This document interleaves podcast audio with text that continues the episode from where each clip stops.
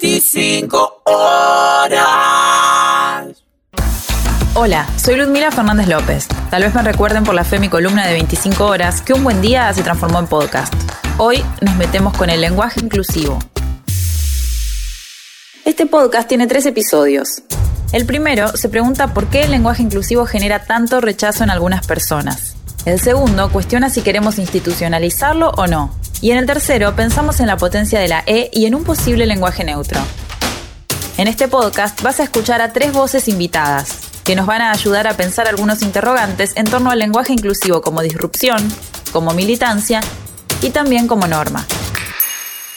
Antes de iniciar el episodio, un pequeño aviso parroquial.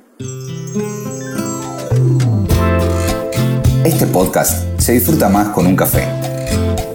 Sumate a bancar la comunicación independiente con un aporte desde 50 pesos.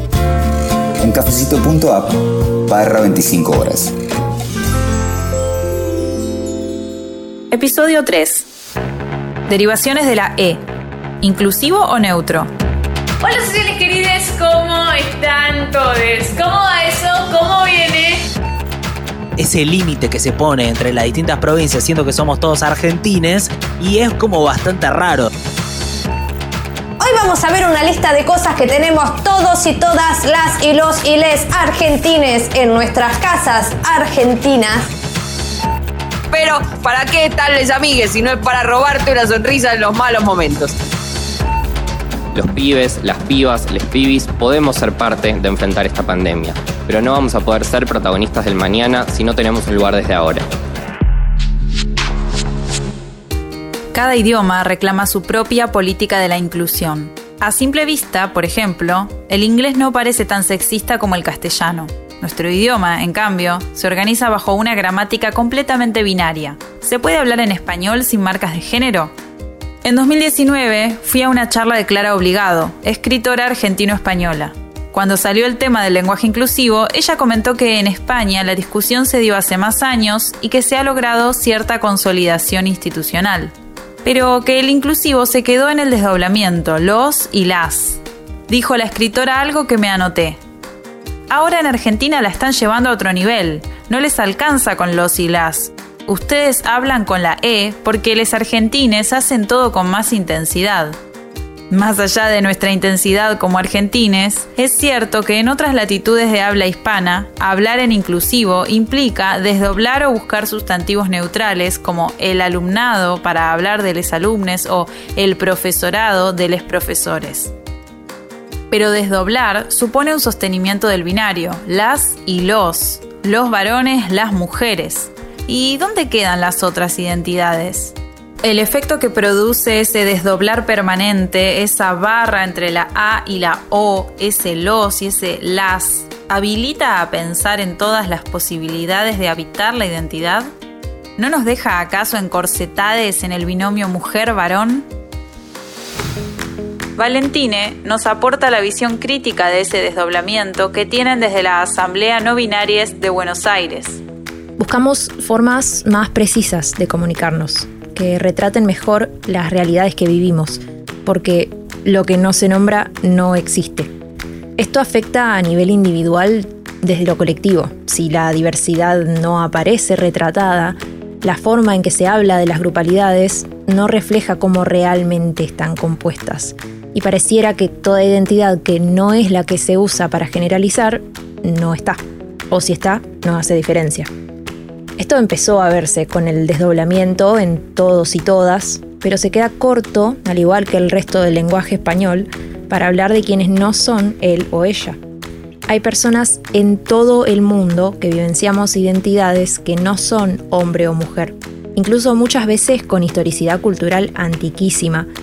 Y en los lenguajes y en las culturas que solo hablan de dos géneros, vemos constantemente invalidadas nuestras identidades hay la importancia del respeto por los pronombres neutros.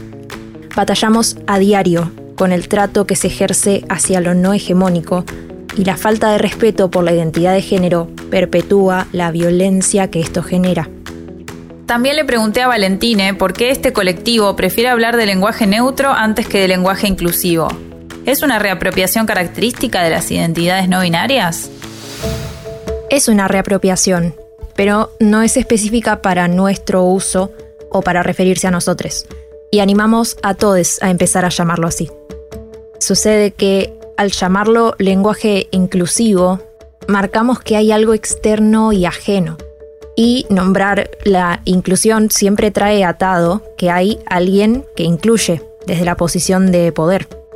Entonces preferimos que sea neutro por incorporar un género gramatical más universal, porque permite referirse a las personas sin hacer una distinción de género cuando no es necesaria, o haciéndola cuando es la que corresponde. Lo que usamos es un lenguaje que nos representa mejor, no que nos permite figurar. No necesitamos permiso para nombrarnos. ¿Y qué pasa con la A a todo esto? Si la E designa la neutralidad, si la O designa a los varones, ¿no necesitamos acaso las mujeres y otras identidades femeninas o feminizadas seguir reivindicando nuestra A? Escuchamos ahora la opinión de la escritora y docente Marina Mariach.